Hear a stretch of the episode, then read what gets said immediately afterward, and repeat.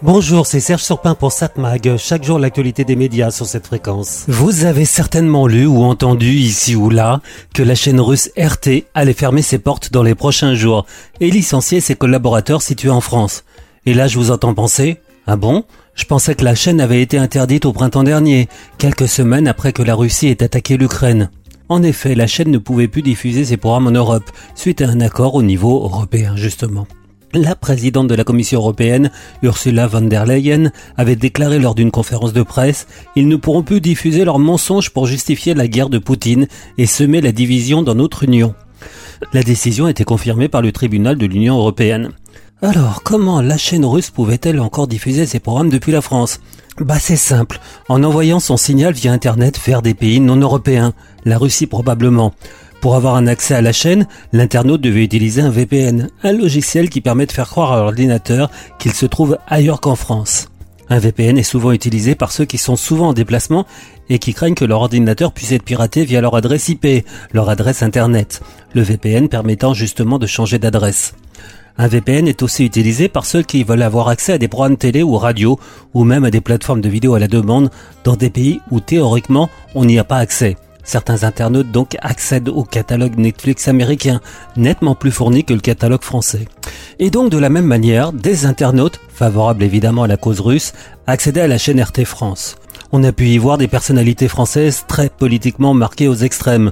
Je donnerai pas leur nom, ils sont connus. Il va sans dire que ce sont aussi des amis français du pouvoir russe. Donc RT avait été interdit de diffusion, mais pas de conception. Les activités continuaient depuis les studios de Boulogne, avec du personnel payé en France.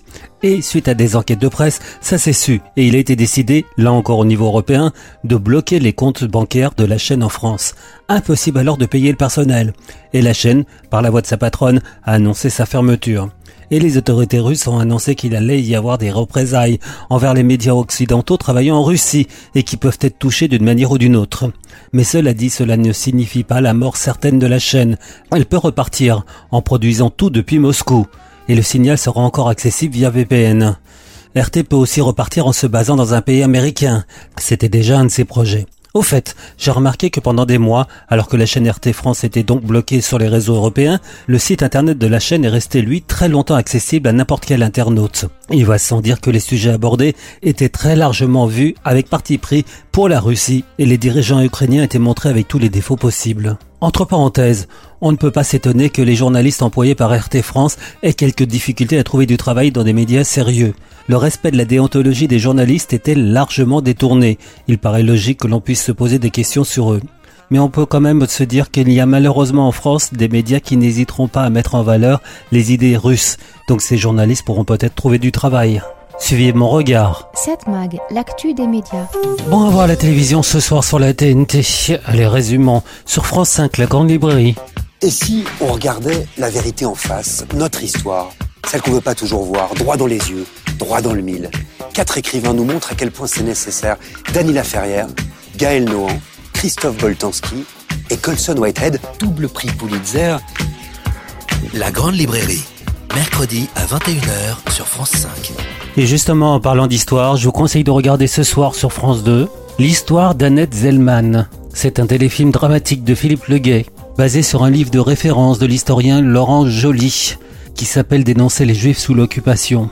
Durant la Seconde Guerre mondiale en 1941 à Paris, l'histoire d'amour contrariée entre une jeune femme juive et un chrétien de la bonne bourgeoisie, et ça se termine par un drame, ponctué par une scène bouleversante. La rencontre de nos jours entre Michel Zellman, 92 ans, la sœur d'Annette et son interprète, la comédienne Louise Legendre. Avancez, avancez Tu veux épouser une juive? Je ne te laisserai pas salir notre nom. Tu devrais te méfier, ma fille. Me méfier de quoi? J'ai 20 ans, je veux vivre Oui Débrouillons-nous pour l'en dissuader sans avoir l'air d'être à la manœuvre. Les unions mixtes sont une menace pour la race arienne. Le capitaine Dadeker va régler le problème. Dans la vie, faut jamais sacrifier l'amour. Son crime était d'être aimé. L'histoire d'Annette Zellman, inédit, ce soir à 21h10 sur France 2 et déjà sur la plateforme France.tv. Ce téléfilm sera suivi à 22h50 par un documentaire, La rafle des notables.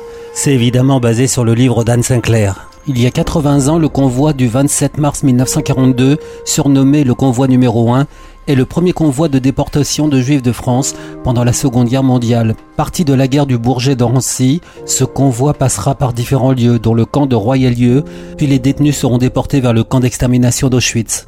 Le livre de la journaliste Anne Sinclair, La rafle des notables, pose un regard personnel et empathique sur un moment tragique de l'occupation et de la collaboration française. Celui d'une rafle peu connue destinée à arrêter puis déporter plusieurs centaines de Français juifs, constituant une élite intellectuelle établie. L'intégralité des personnes qui sont arrêtées sont des juifs français. Il y a parmi eux des universitaires, il y a parmi eux des artistes. Il y a près de 300 personnes qui ont un titre de décoration, que ce soit la Légion d'honneur ou un titre, une décoration militaire. La rafle est un message politique fort adressé à Vichy, que pour les nazis, la nationalité ne compte pas. Ce moment de, de basculement entre la politique répressive des militaires et la logique de la solution finale. Donc pour résumer, à voir ce soir sur France 2 à 21h10, le téléfilm L'histoire d'Annette Zellman, puis à 22h50, le documentaire La rafle des notables.